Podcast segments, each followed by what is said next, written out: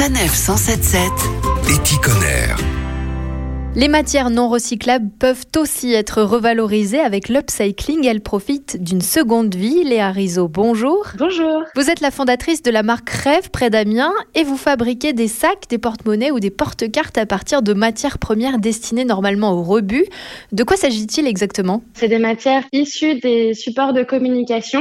Ça peut être les bâches euh, qui sont tendues en extérieur, par exemple les façades en rénovation des roll-ups d'entreprises ou d'associations, le cuir de canapé ou de vêtements, des gilets de sécurité ou euh, des vêtements, euh, par exemple des vêtements de chantier. Vous êtes donc un peu leur sauveuse. Comment vous procédez concrètement? La problématique, c'est que c'est différents types de polymères, donc on appelle tout couramment plastique, et on peut pas les séparer euh, pour les recycler. Enfin, c'est vraiment trop complexe. Donc c'est soit incinéré, soit enterré dans les sols, et il n'y a pas de moyen de les retransformer chimiquement. Donc moi, ce que je fais, c'est que je les réutilise tels quels avec le temps, les inscriptions, en fait, elles vont un petit peu se patiner. Je les coupe euh, à la main.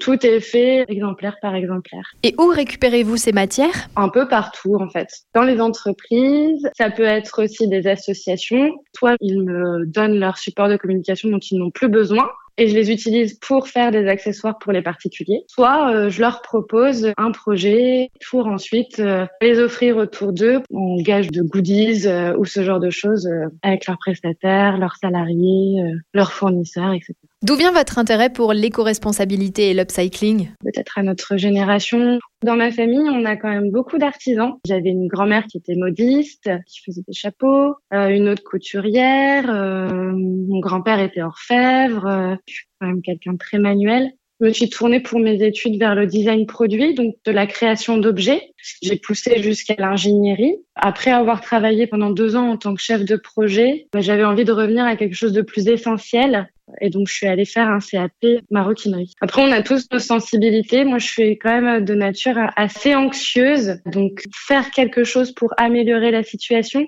je me sens tout de suite mieux. Merci Léa Rizzo. Merci à vous. Toutes les créations sont à découvrir sur rêve, r a e v maroquinerie.com. Retrouvez toutes les chroniques de Sanef 177 sur sanef177.fr.